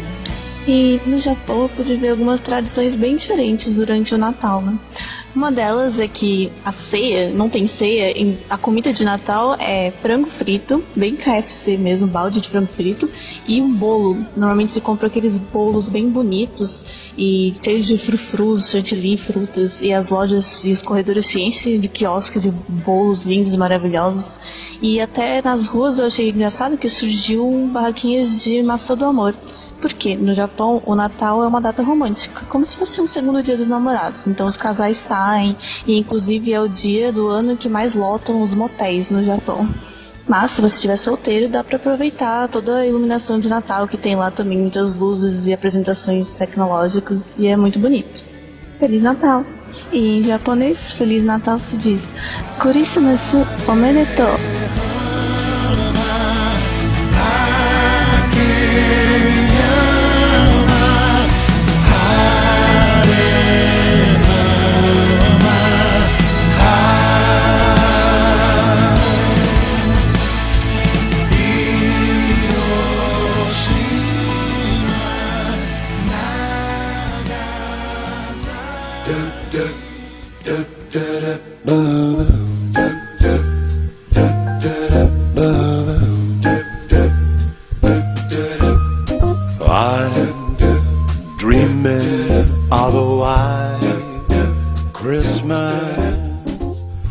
Porque a gente fala né, sempre Feliz Natal, né? Ah, tem um Feliz Natal. Segundo essa pesquisa, a maioria das pessoas realmente tem um Feliz Natal. Né? 75% das pessoas indicaram que se sentiram muito ou felizes durante o Natal. Né? Claro que tem os 25% aí que estão taricando, mas de resto. o... Gratuito, mas válido. Não, não, bem válido, bem válido. Mas 75% é um índice alto, assim, né? É, mas essas pesquisas são feitas assim, é por entrevista, né? Aí tu chega na pessoa na época de Natal e fala, deixa eu te falar, seu Natal é feliz? Cara, tem o viés das pessoas que falam, não, é, é sim, é super feliz. Tipo, que seria meio depressivo ela virar e falar assim, não, é uma merda. Na verdade, eu me sinto super pressionado pelas convenções sociais. Eu acho tudo isso uma grandíssima merda. Poético. Não, eu entendo o que tu poético. quer dizer, Tarek, mas assim, quando a gente ah, faz esse tipo de pesquisa, tenham cuidado com isso. Não, eu sei, eu tô brincando, eu tenho metodologia, gente. É brincando. ciência, cara. É ciência. É. Tenham cuidado para não enviesar a pergunta, enfim. Aham, né, claro. Tem toda a teoria de resposta ao item, que também para os de autorrelato, mas enfim. Ainda assim, né, tem um fator que acho que vale a pena comentar que a gente chama de desejabilidade social, né, que é uma coisa que a gente tem que despontar aí depois nas análises estatísticas, que é o quanto a pessoa vai dizer o que ela acha que tu quer ouvir. né. Então isso é uma coisa que a gente tem que levar em consideração, sim, porque o processo de cuidado não, ele não é perfeito. Né? A gente tenta cuidar ao máximo, mas não é 100%. E essa pesquisa indicou que esses níveis maiores de felicidade foram reportados por essas pessoas, né? E foi correlacionado então com maior investimento em experiências familiares e rituais religiosos, né? Ou de espirituais de qualquer natureza, assim, né? Especialmente, né? Os, os autores hipotetizam lá no- na discussão que poderia estar relacionado a um senso de pertencimento, né? Tanto na tua comunidade familiar quanto religiosa, uma, uma sensação que é natural do ser humano se sentir pertencente a algo bom, né? E isso foi significativamente maior do que quando o Natal é focado na troca de presentes. Então, assim, basicamente vai na contracultura do que é propagandeado de- tudo que a gente falou, né? A prática social também predisse maiores níveis de compras, sair para comprar, mas aí com pessoas também foi relacionado à felicidade, mas não só o ato de comprar. Tipo, sentar em casa sozinho comprando pela internet, assim, não, não gera felicidade significativa. Curiosamente, houve uma correlação positiva com idade, então quanto mais velho, mais feliz. E um outro fator que aumenta a probabilidade de curtir o Natal é ser homem, segundo essa pesquisa. não sei porquê, talvez porque a maioria dos homens não se afunda fazendo a ceia, sei lá, enquanto a mulher chega na hora da ceia tá detonada. Talvez seja um viés cultural que a gente tenha meio machista, assim, de que a mulher fica na cozinha e o cara Meio? passa o dia inteiro. Oi? Meio só. Não, tem um viés sim, né? tem um viés cultural machista. Não, o cara passa o dia inteiro não- falando, fazendo piada de pavê, enquanto a coitada das mulheres estão tudo lá cozinhando, né, normalmente. Fica fazendo piada de pavê, é verdade. Tem uma Sim. piada pior que a de pavê. Qual, Guaxa? Aquela, essa noite vou encher o rabo de peru. Ai, Ah, é verdade. Tá se segurando. Caramba. É verdade. E é falada pelo mesmo tio. Exatamente. É o mesmo tio, é o mesmo É o tio. mesmo tio.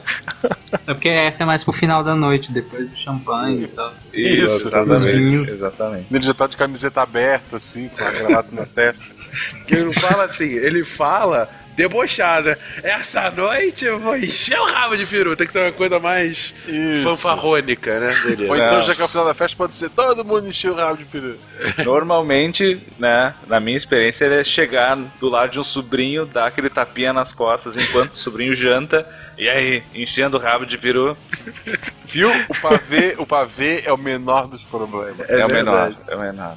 E teve um estudo que ficou bem famoso, que eles estavam tentando investigar, já que a gente dá muito chocolate nessa época, que tipo de chocolate gera mais felicidade. Eles fizeram um estudo clínico randomizado comparando chocolate amargo, chocolate ao leite e chocolate normal. Só que o engraçado desse estudo é que ele não deu certo, né? Eles não viram diferença nenhuma. Então, basicamente, como um chocolate, não importa o tipo. Não, não faz isso, pessoal. Como amargo. Amargo tem menos açúcar, é mais saudável e mais gostoso. Ai. Cara, olha só. Ou você come chocolate, ou você é saudável. Não tem como você misturar. Não, come 70, 80, que é gostoso e é mais saudável. não, não. Comer 70, 80 o quê? Barras? É. Aí tu tá de sacanagem. Quilos.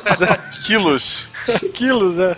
Tem alguma pesquisa sobre o panetone também? Não, provavelmente não é de interesse. Cara, panetone, eu acho que panetone é uma das coisas que o Rigoli falou em relação a, a ir comprar e não comprar pela internet. Porque se você pensar que o, o efeito do presente é um só, você ganhar um presente no whatever, quem, aonde comprou, ou de dar um presente, presentear alguém, seria um efeito um só, então não teria que ter essa diferença. Mas é uma questão de ritual, é uma questão de chegou a essa época do ano, você sai à rua, tá tudo enfeitado. Isso eu odeio boa parte, mas eu entendo a questão do ritual, de você sair à rua e tá tudo enfeitado, e as músicas de Natal, que a gente fala que é irritante, mas muita gente entra no clima, você ir comprar nas lojas, as lojas estão assim, os vendedores estão mais receptivos que ao longo do ano eles te ignoraram, É, e aí você vai comprar o presente. Eu acho que o Panetone é bem isso, porque o, o Panetone virou uma coisa meio tipo, todo mundo usou, que é ruim e tal, que tem uva passa. Então você tá assumindo que todo mundo come panetone porque é obrigado. É, é, exatamente, comem por questão de ritual, porque é, é clássico. O Panetone é a maior jogada de marketing que já existiu. Porque foi isso, isso é a história real. Foi um padeiro que fez massa demais, que deu errado. É aí ele mesmo. pegou todas as bobagens que ele tinha em casa, jogou na massa pra tentar salvar, virou o panetone e ele disse: Hum, este aqui é o pão especial pro Natal, panetone. Compre esta bosta e dê pros seus amigos, porque você não vai comprar pra comer, você vai comprar pra dar pros outros. E toda vez, na história da gastronomia, toda vez que você não sabe a origem de uma comida, é assim: é as sobras de comida, ou então o cara que deu errado e ele fez e vendeu. É sempre assim. É, né, é porque assim, a história do panetone ela é engraçada. Como é uma receita muito antiga, nunca se tem uma, uma origem exata, É, né? então. Mas essa história que o Guaxa falou é a mais aceita, que tinha É. um cara, não se sabe se no século X ou se no século XV, você vê aí a precisão, né? Só né? cinco séculos de 500 diferença. Mas que ele ficava na região de Milão, na Itália, e ele era padeiro. E de fato ele acabou errando uma receita e olha só, colocou uvas passas numa torta que ele ia fazer. E aí ele tentou salvar aquilo e jogou outras coisas, inclusive outras frutas cristalizadas, e começou a adocicar mais o pão que era salgado originalmente, e a receita ficou muito boa para quem provou. E aí, ao longo do tempo, esse cara, aí, isso que eu acho que é mais lenda ainda, ponto do nome, que o nome da receita era o pão do padeiro Tony. E aí ficou pane de Tony. E daí panetone. Ai. Olha aí, cara, que fanfic. Porque Tony era um, era um nome muito comum na Itália do século XIV, assim. exatamente. Então, assim, ó, nunca, pessoas, não comprem panetone, você vai ganhar um. Com sorte, você não gosta de panetone, você vai ganhar um, tu já repassa. Não precisa nem comprar o presente. Não, compra assim, gente, faz parte do ritual. Você que gosta Não, Natal, não, não. compra, vai Você liberar ganha. muitas endorfinas, serotoninas e dopaminas e você vai se sentir muito mais agregado à comunidade, fazendo parte dela por meio de tradições. E comprar o panetone é uma delas. E não seja hipócrita de comprar chocotone e falar, nossa, chocotone é muito melhor. Claro que é, tá lotado de chocolate, como que não vai ser? Isso não é hipócrita, isso é gosto, Marlinhos. Certa vez surgiu aqui em casa um que ele era todo coberto de chocolate, eu raspei a cobertura. Que absurdo. Você deixou o panetone nu? Deixei. Panenudes. Despiu o panetone. Ok. Pois é, mas a questão é, será que o panetone é um bom presente? Ah, dependendo, uma pessoa não tão próxima, eu acho uma lembrança legal. Depende, se for daqueles panetone artesanal, com chocolate de 70, 80% cacau, com damasco, nozes. Esse é o cara que tava criticando a churrasqueira gourmet antes, né? Mas É, é. Não, mas isso não é gourmet, isso é gostoso. Sobre panetone artesanal, voltem semana que vem. É verdade, é verdade. Aguardem o cast da semana que vem. O Tarek vai comer esse panetone artesanal e vai contar na semana que vem como é que foi. Ho, ho, ho!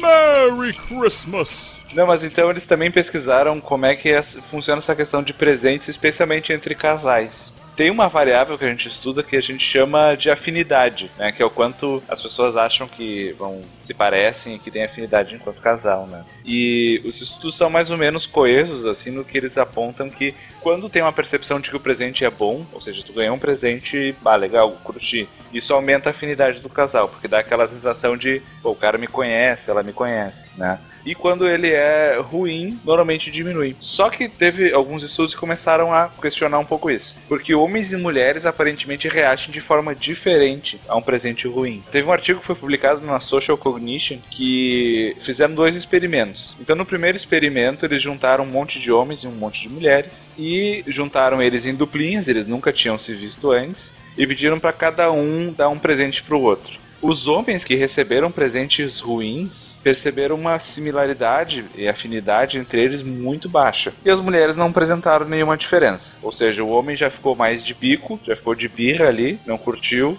mesmo não conhecendo direito a pessoa. E a mulher não ligou muito. No segundo experimento, eles pegaram casais que já estavam num relacionamento mais de longo prazo e pediram para eles trocarem presentes, né? E avaliaram a reação de quando o presente era ruim e bom. Os homens continuaram vendo menos similaridade quando recebiam um presente ruim. Mas aí que vem a parte curiosa. As mulheres paradoxalmente viam mais similaridade quando recebiam presentes ruins. E os resultados se mantiveram quando foi avaliado o que a gente chama de perspectiva de futuro, né? Ah, o quanto as pessoas acham que o relacionamento vai para frente. Os homens viram menos futuro na relação quando recebiam presentes ruins e as mulheres viam mais. Ou seja, a conclusão da pesquisa é que para ter um bom relacionamento e longevo, os homens têm que receber bons presentes e as mulheres têm que ganhar presentes ruins. Essa é a conclusão da Cara, pesquisa. Que absurdo. Talvez isso esteja influenciado por questões culturais também, né? De, mais, de mulher ser mais de aceitação maior socialmente, enquanto homem não. Ah, sabe, agora- necessitaria de um, de um, um reforço positivo maior. Mas aí a gente está especulando, tô trazendo os dados. É, não, total, total especulação. né? Assim, não tem nenhum estudo de psicologia que a cultura não vai mediar ou interferir, né? Isso é fato. Homem é Uhum. mimado, é isso. É, basicamente, o homem é mimado e a mulher é madura e tolerante, tá, tá, entendi, tá ok. Isso, isso. Um joinha pelo esforço de ter dado presente, né? Sei que tu é meio retardado, mas obrigado. Ah, obrigado. pelo menos lembrou, né? É, pô, pois é, talvez a expectativa seja tão baixa, né, Maline? né? A ancoragem lá é tão baixa que, pô, lembrou já tá valendo. Pois é, ho- homens ouvintes do SciCast, parem com isso, gente. Parem com isso. Conheçam suas parceiras, deem bons presentes. Eu consigo visualizar exatamente o que acontece. É que a mulher sabe que o homem vai esquecer e não vai dar nada. Quando ele aparece com o presente, mesmo sendo ruim, ela, opa, esse ano mudou. Agora vai. É, então, isso é sacanagem. Não, não façam isso, gente. Essa perpetuação cultural desse esquecimento masculino é ridículo. Não façam isso. Pessoas esquecem das coisas, sejam homens ou mulheres. A questão é comprometimento. Se você se compromete a lembrar de uma data, cara, você tem agenda, você tem aplicativo, você tem um milhão de ferramentas. Facebook que salvou meu casamento duas vezes já. Facebook, Facebook também. Ele avisa de manhã, ele manda mensagem. Hoje é aniversário de casamento, parabéns. Ah, é verdade. Tarek, você tá dando bronca nos Tô, ouvintes, eu tô é dando mesmo? bronca. É, Tô o- dando é o bronca. presente de Natal. Hoje, o Tarek tá demais. Ele quer mandar qual chocolate o ouvinte tem que comer. Exatamente. Como dar presente pras parceiras. É o tio Scrooge. É o tio Scrooge, mano. É, e mulheres ouvintes, não aceitem isso. Não aceitem. Esquecer obriga mesmo. Você tá do lado de quem, cara? Eu vou ligar pra Julie, peraí. Não. Não. É, Vamos, vamos ver se o Tarek é isso tudo. Vamos lá. Só até a página 2. Porque no dos outros é refresco, né? Exatamente. Já dizia os caganers, né?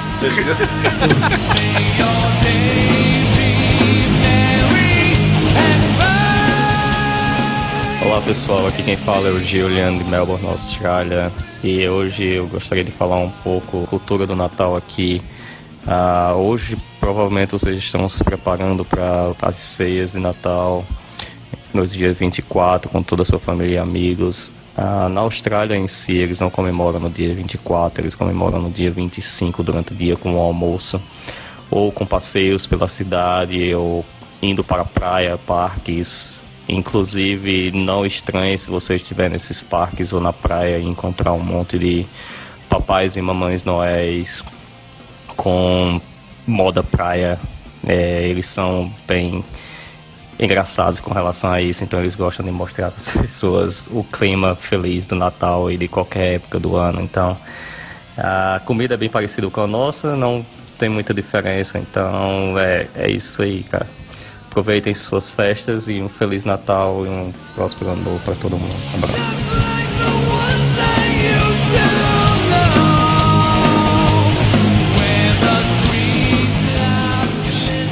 Uma pesquisa demonstrou que dar dinheiro como presente é talvez um dos piores presentes. Porque pode passar uma mensagem errada, né? De que tu tá pagando a pessoa de alguma maneira. Eu não julgo, pode dar dinheiro.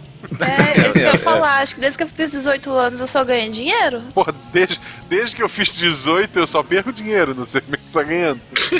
é, pois é. Pensando bem, é bem melhor ganhar dinheiro do que ganhar uma coisa. Panetone, por exemplo, né?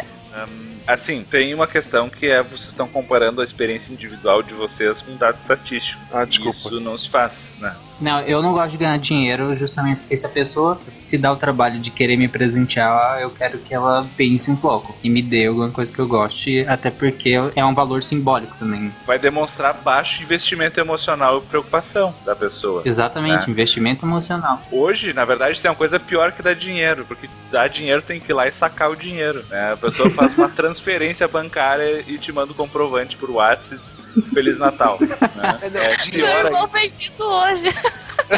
Caraca. Olha aí, olha aí, olha aí. Mas eu fiquei bem feliz. Deixa, deixa pra lá, né? Tudo bem. Dinheiro eu não vou reclamar, mas cartão presente é uma sacanagem. Vale presente, né? Verdade. Pô, vale presente é meio paia, né? Vale presente é pior porque ele te limita onde tu pode gastar o dinheiro. Isso, É, e nunca é o valor fixo do cartão. Tu sempre vai ter que dar 5 pila a mais. Isso, exatamente. Então, eu vou te dar um dinheiro, mas eu vou mandar onde é que tu tem que gastar. Exato. Vai gastar onde eu quero que tu gaste. Porra, me dá 50 pila então. Teve outra pesquisa também que demonstrou que gastar dinheiro com os outros traz mais felicidade do que gastar dinheiro consigo mesmo, mesmo que seja em panetone, né? A pesquisa tá errada.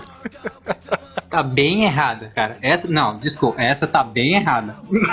O Tarek tá dizendo que não é pra dar dinheiro das cartinhas do correio, então, pras criancinhas? Não, não, não, não, não. E- e essa é diferente, mas eu tô falando assim, gastar dinheiro com presente daquele seu amigo chato do trabalho, ou mesmo seus familiares, tio chato, é, não, não é mais legal do que com gastar consigo, não. Agora, gastar dinheiro com caridade é outra coisa completamente diferente. Bom, mas aí o problema é seu que tá dando presente pra quem tu não gosta. Eu não dou presente pra quem eu não gosto. Se você, ouvinte, não ouve, não ganha presente meu, eu não gosto de você.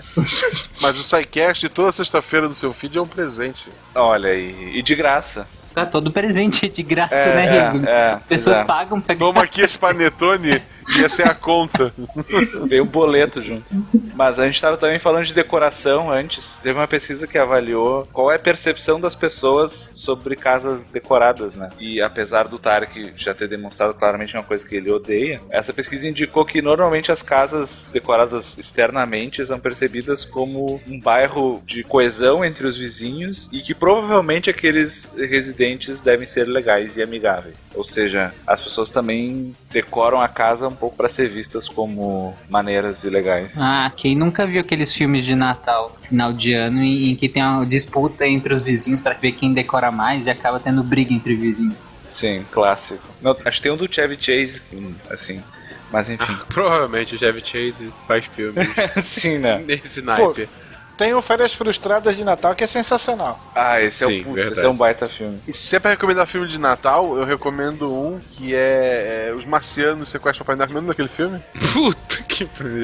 É, Papai Noel conquista os marcianos. Isso, Papai Noel com os Marcianos. O link vai estar no post. Se tu quiser ver este filme comentado por mim, pelo Fencas, pelo Tarek, pela Marlene, pela Jujuba e pelo Eloy, o link tá no post. Sim. É, a recomendação, não veja. Sincera recomendação. Não, cara, o filme é péssimo. É, é, o filme é excelente. É, marcianos têm crianças tristes e decidem roubar um Papai Noel da Terra. É maravilhoso. Maravilhoso. Senti uma jocosidade aí no termo. Sim, sempre. E ao pesquisar estudos aí relacionados ao Natal, eu achei uma coisa que eu nunca tinha ouvido falar. Que eles chamam de White Christmas Paradigm. Que é para testar alucinações auditivas nas pessoas. Eles pedem para as pessoas imaginarem que elas estão ouvindo a música então White Christmas. A Simone cantando. É, o Bing Crosby, ele é a Simone dos Estados Unidos, né? Ele canta aquela Sim. música que eu cantei lá no começo. Cantei aspas aí, né? Por favor. E depois disso eles são levados para uma sala isolada acusticamente, que não tem barulho nenhum. No caminho da sala eles ouvem essa música tocar. E Tá. quando eles estão lá dentro, eles são isolados e eles vão ouvir white noise, que é aquele chiado assim, por três minutos. Mas o pesquisador diz assim: olha, nesse barulho aí, pode ou não pode ter a música White Christmas que tu acabou de ouvir. Se tu achar que tu ouviu, tu sinaliza pra gente. Só que o detalhe, nunca tem a música. Só que sempre tem uma porcentagem das pessoas que alega piamente que ouviu a música. Ou seja, dá um tilt neurológico onde o sinal musical da imaginação da pessoa ele é interpretado como se vindo de fora, que é uma alteração bem comum na esquizofrenia, né, onde o diálogo interno ele é processado pelo sistema auditivo que viria de fora. E a pessoa imagina uma voz, mas a sensação é que ela está vindo de fora e não de dentro, que é nosso discurso interno. Então isso é utilizado também para avaliar tendências psicóticas né, em algumas pessoas. Cara, quem nunca imaginou que o celular tava tocando? Ou então que o celular tava vibrando no bolso? Ah. É um tipo de alucinação também. Ou só eu tenho isso? Não, não, todo mundo tem. O nosso sistema cognitivo ele vai gerar muitos disso, só que eles são irrelevantes e bem transitórios, né? Agora, se tu ficasse o tempo todo achando que teu celular tá tocando e olhar para ele, ouvir ele tocar e ninguém ouve, bom, aí evoluiu pra uma coisa mais grave, né? Mas Ah, é, essas cara? sensações, é, pois é. Tipo, por exemplo, essa pessoa que tu acha que tem do teu lado, ela não tá aí, cara. Ela- a Simone não tá sentada no sofá te olhando, cara. Ho, ho, ho! Merry Christmas! Bom, então, para tentar fechar com um pouco de espírito natalino, uma pesquisa com 450 pessoas perguntou para elas o que está relacionado com esse espírito natalino. E através de uma análise estatística, eles chegaram a seis conceitos principais que personificam, que eh, juntam o que significa o Natal para as pessoas. E esses conceitos são boemia, gay, abandono, ritual, compras e abatimento. Pronto, pra me resumir o meu Natal. Obrigado. Aquela rena nunca me enganou. Tá louco, é. Absolutamente. Posso indicar alguns livros sobre a temática? Por favor, Will. Bíblia. Bíblia é sacanagem, né? Então, alguns livros que falam sobre a temática natalina, tem dois bem conhecidos da Agatha Christie, que provavelmente o Guaxa já leu. Sim. A Aventura do Pudim de Natal e o Natal de Poirot. São bem interessantes, tem crimes e tem toda a investigação que só a Agatha Christie consegue fazer. Tem um livro bem legal de um historiador inglês chamado Gary Bowler, que se chama Papai Noel, uma biografia. Tem o Conto de Natal, do Charles Dickens, que nós já comentamos. Tem um livro do Josten Garner, que é o escritor do Mundo de Sofia, chamado Mistério de Natal, que também é bem legal. Tem um livro do Tolkien chamado Cartas do Papai Noel. E tem um livro do Levi Strauss, que é bem interessante, chamado O Suplício do Papai Noel, onde ele faz toda uma discussão antropológica e ele fala eh, como é que esses mitos natalinos foram criados, questão de capitalismo. É bem interessante. Todos eles já publicados no Brasil. Os cristãos ortodoxos na Armênia comemoram o Natal no dia 19 de janeiro, ortodoxos orientais em 7 de janeiro. E o Natal é feriado em 160 países do mundo. Verdade. Em geral, os países islâmicos e a China não comemoram o Natal porque falam que eles vão contra. Os islâmicos falam que vão contra o Corão. E a China porque é um feriado religioso e vai contra o partido. Não, isso é o que eles. Isso, isso, é, isso é oficial. Na verdade, na China não se comemora porque o Papai Noel mandou uma carta e disse: não, muita criança aí não, não tem como. China não. Não indo na China, eles já poupam um trabalho do Porra, caramba. um né? terço do trabalho dele foi embora. É que lá na China verdade. elas já estão fazendo os brinquedos, né, nas fábricas. Então, Meu Deus, que horror. Só na China os brinquedos são feitos por criança para criança. É, Bom, fechando aqui. Gente, a gente quis fazer um cast um pouco mais descontraído, falar do Natal, um pouco do jeito SciCast, um pouco de final de ano, tá todo mundo já querendo férias. E talvez a gente tenha falhado em algumas horas, e eu peço desculpas por isso. Mas, querido ouvinte, falando muito sério aqui com você, um excelente Natal pra você, boas festas, é, comemore com a família, ou não, se você não tem essa tradição, enfim. Use bem o seu dia 24, o seu dia 25. O ponto é, seja feliz nesse final de ano, da forma que você quiser. Não importa a sua religião, Natal é pra ficar junto da família. Vamos lá, todo mundo encher o rabo peru. Claro. claro. Por quê? Porque eu me surpreendo que essa é a notícia, não, cara. Com esse cast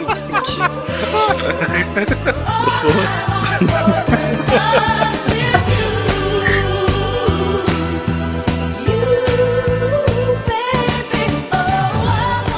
certa vez, eu conversei com o Papai Noel. E foi do. Foi num shoppingzinho que tem ali no centro, Shopping H do Estado do Blumenau. Eu tava esperando, ah, não tinha nascido a Malu ainda, eu tava esperando a Beta ir ao banheiro. Eu acho que, não sei se ela tava grávida já. Mas ela foi ao banheiro, eu tava lá, era dia de semana e o Papai Noel tava de bobeira. Daí eu perguntei pra ele assim, ei, tudo bem? Dele, é, tá, tá cada vez mais complicado, né? Eu disse, por que, cara? Ele, ah, moleque ali, dei a bala pro guri, acho que uns 6, 7 anos. E o guri disse, não quero essa droga, eu quero dinheiro. Ai, eu ri muito. O cara tava quase chorando. Foi, foi bem legal esse dia. Provavelmente pra ele não, né? Ok, esse é o espírito natalino. Ho, ho, ho. É, não, porque tem algumas coisas que são tradições bem, bem americanas, né? Do tipo, o nome das renas, ou deixar comida pro Papai Noel, ou a meia da árvore. É, é meia na, na árvore ou na É lareira? o sapatinho, é o sapatinho. É, na lareira. Que, eu- que eu acho, que eu acho uma sacanagem, tá, gente? Porque uma criança, além da vantagem financeira, também tem a vantagem do tamanho do presente. Por exemplo, Sim. o Fencas pode pedir um PlayStation 4 que cabe né, no sapatinho dele. No meu eu tenho que pedir um portátil ali, sei lá, um PS Vita. Jujuba. É um ponto. E a Jujuba. A, a, é, a Jujuba ganha chaveiro. Todo ano ela ganha um chaveiro. que é o que Chaveiros e cabe no pilhas. sapatinho dela. É, Exatamente. Choveram um pendrive. isso. É um ponto. Essa música que tu tá falando é aquela Wish You a Merry Christmas. É essa que fica na cabeça dos americanos? Não, não. É aquela que eu contei no começo lá. Ah, tá. Ah, Porque, aquela, porque essa americana que ela de I wish you a Merry Christmas é uma música de sequestro, né? Por quê? Porque ela é desejo Feliz Natal, desejo Feliz Natal, aí no final ele fala queremos leite e biscoito, queremos leite e biscoito, então traga aqui. Aí depois é, não iremos até ganhar um pouco, não iremos até ganhar um pouco. A pessoa vai ficar cantando infinitamente até tu alimentar ela. Que horror. É, pode ouvir a música. Não, mas a, a- conclusão do sequestro é maravilhosa. É, Ok. eu vou cantar esta bosta na tua orelha até você me alimentar. É, ouvinte, nós somos só vozes na sua cabeça. literalmente. É, você tem certeza que o play tá apertado? Será que você realmente ouvindo esse podcast ou você está imaginando que está ouvindo a gente falar? É. Olha É o aí. Papai Noel que tá falando, hein? E se for outro áudio em branco? Também tem um áudio em branco do seu filho? Gente, essa gravação tá ficando maluca demais. Vamos encerrar logo isso, pelo amor de Deus.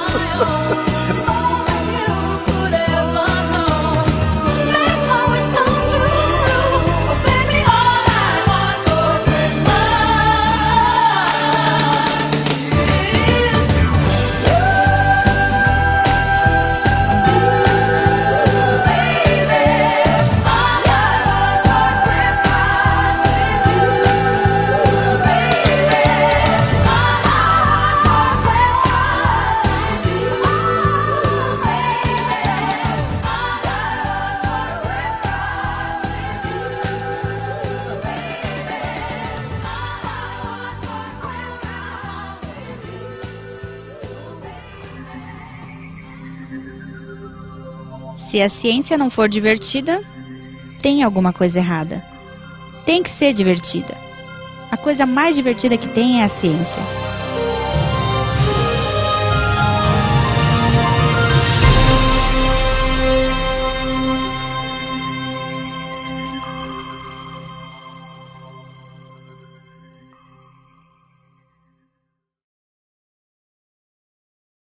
Não vai queimar. Faz uma beterraba pro seu pai. Faz uma beterraba pro seu pai. Dá a beterraba pra ele, cozinha. Não é hoje, Bocuinha. Peteada não é comida. Meu Deus do céu. Chupa. É a peteada da colinha, viu?